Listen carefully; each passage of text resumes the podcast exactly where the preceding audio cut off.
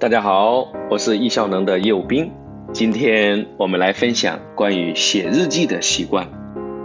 人们为了过更好的生活而忙忙碌碌，在以为打造了良好的生活品质的同时，却失去了生活。这句话是大约两千多年前一位罗马的哲学家塞尼加所说的。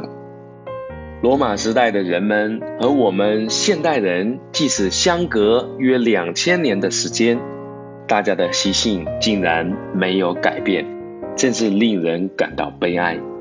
如果我们不能将生活当中日积月累的宝贵的习惯，以及不断涌现的智慧记录下来，就这么让宝贵的经验错过的话，可以说这是天底下最浪费的事了。透过无数名人的传记以及新闻报刊书籍，我发现成功人士都有写日记的习惯。结合早上起来，结合一日之计在于晨，我把它们融会贯通，成为晨间写日记的习惯。有这样的习惯以后，我才慢慢发现写日记真的太好了。而且我也发现有一个作者。居然写了一本书，叫《晨间日记的奇迹》。我也读了这本书，真的是太棒了。它更坚定了我写晨间日记的决心。从二零零九年的四月十三号开始，到今天，我已经写了七年的晨间日记。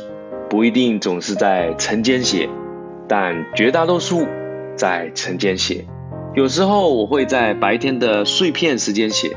有时候可能会在晚上补上，但是我过去的四年里一天都没有断过。习惯分两种，一种叫一般的习惯，一种叫成功的习惯。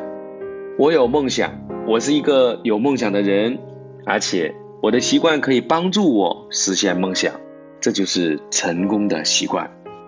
我不想把伟大的精力花费在无谓的琐事上。我没有时间对小事犹豫，我想把我全身上下宝贵的能量用在实现自己的梦想上，所以我坚持写日记。在每一天早上起来，我会花很短的三分钟的时间，打开我的手机，因为我的手机有软件。我现在用印象笔记，有多年积累下来的模板，还有昨天的记录，我只要简单的复制。改一下标题，我会写上当天的日期，会写上地点，这有点像习惯的一二三，自然就开始写了。我会记录当天的天气，比如现在在广州是阴天，我会记下今天的温度，这样让我很快就开始写了。然后我可以去看看我日历当中已经写在里面的年度的目标。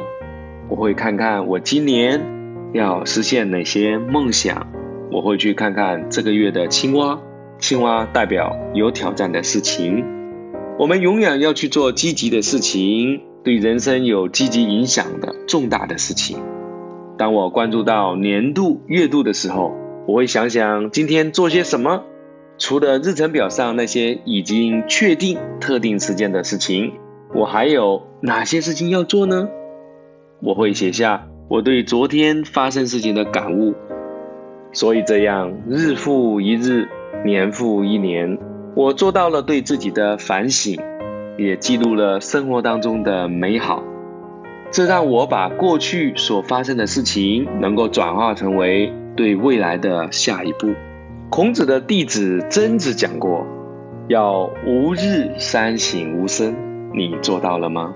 苏格拉底也讲过一句话：“没有反思的人生不值得过。”把圣贤的教诲加上西方的一些方式和方法，以及现代的科技，我们就可以实现每天写日记。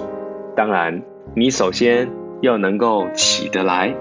我们在上一讲讲过如何起床，洗洗冷水澡或者洗洗热水澡，用光线。用音乐让我们起来。这一节我们分享了早上起来你可以写日记的习惯，你愿意开始吗？如果你愿意，那太好了，不妨试试看。请访问第一讲，可以查到我们的微信号，加上我们会提供晨间日记的模板，一起加油，祝你的生命更精彩。